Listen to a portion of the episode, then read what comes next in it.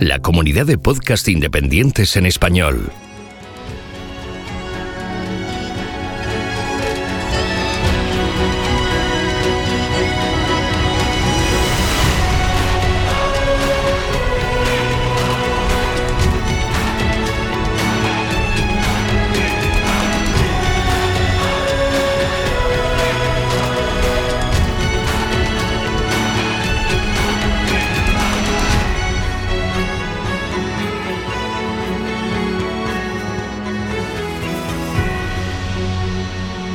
Bienvenido a GeoCastaway.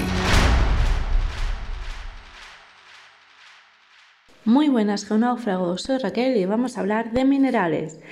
En esta ocasión vamos a hablar del cinabrio, un sulfuro de mercurio.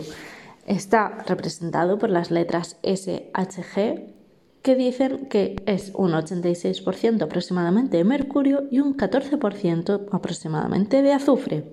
Sabemos que estos números no son 100% exactos y además va a depender un poquito de la muestra que cojamos, pero a grandes rasgos podemos definir el cinabrio como gran parte de mercurio y un poquito de azufre.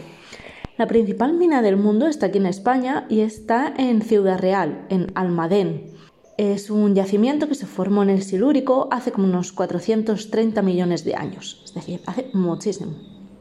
En primer lugar, fueron unas cuarcitas eh, que se depositaron en el, mar, en una plataforma continental de poca profundidad, con eh, una intensa actividad volcánica posterior que, combinado, hizo que un magma rico en mercurio y en azufre ascendiese y provocase un proceso hidrotermal cercano que llevó a la mineralización del cinabrio. Por tanto, vamos a tener cinabrio siempre cerca de la actividad volcánica reciente, en aguas termales y en fumarolas. La dureza del cinabrio no es muy alta, es de 2 o 2,5, es decir, es una dureza bajita. Si lo intentamos rayar, va a rayarse muy fácilmente. Y lo más identificativo del cinabrio es el brillo y el color. El brillo es un brillo adiamantado cuando está en estado puro o un poco terroso cuando es impuro o el color también dependiendo de la pureza va a ser muy rojo cuando es muy puro o algo así como más marronáceo o castaño cuando tiene un poco de impurezas. Su raya sobre porcelana es de rojo intenso y su fractura es irregular. Está muy asociado a, rocas ígneas y a minerales como las marcasita, pirita, estibina, baritina, rejalgar, es decir, minerales asociados a rocas ígneas. Tiene cristales romboédricos con maclas de compenetración, aunque normalmente se encuentra en estado masivo, eh, hay que destacarlo.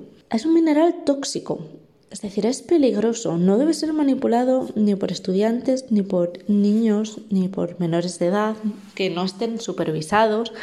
Bueno, prácticamente no debería estar usado incluso con supervisión, porque es tóxico. De hecho, al principio, hace muchos años, se, usó como medicina hasta que se vio este, este problema, este, este hecho de que era tóxico y las personas llegaban a morir por inhalar y por comer y por tragar eh, este, este mineral. Se usó como pigmento rojo para decorar y fabricar el vermellón, para decorar murales, cerámicas, en tintes.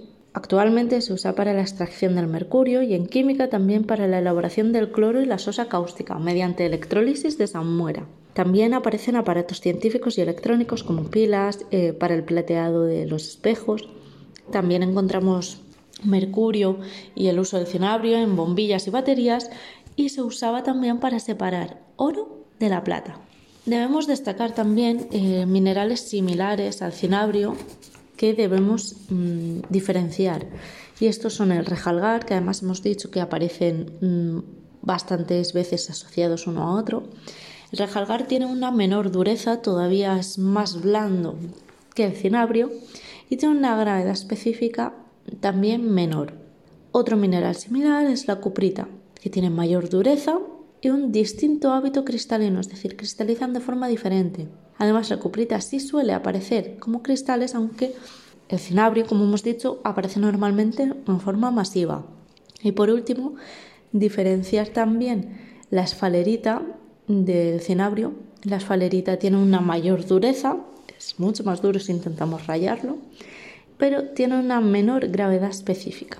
Todo esto es lo que os quería contar hoy del cinabrio. Ya sabéis que si queréis visitar y ver un poco de cinabrio en muestra de mano donde se localiza, podéis visitar Almadén, que además es una zona que tiene muchas formas de visitar, de forma guiada y de otras muchas formas. Y ya sabéis, si vais, haced fotos.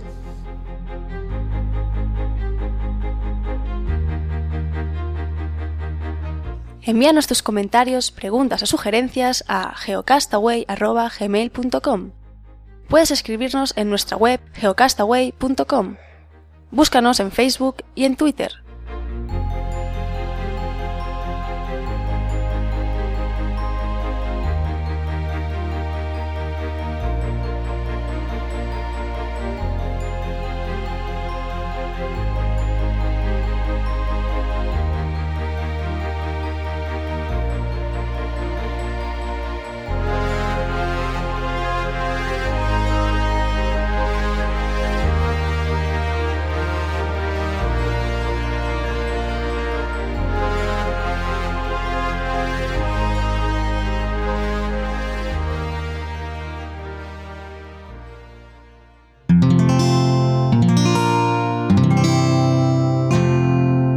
Puedes escuchar más capítulos de este podcast y de todos los que pertenecen a la comunidad Cuonda en cuonda.com.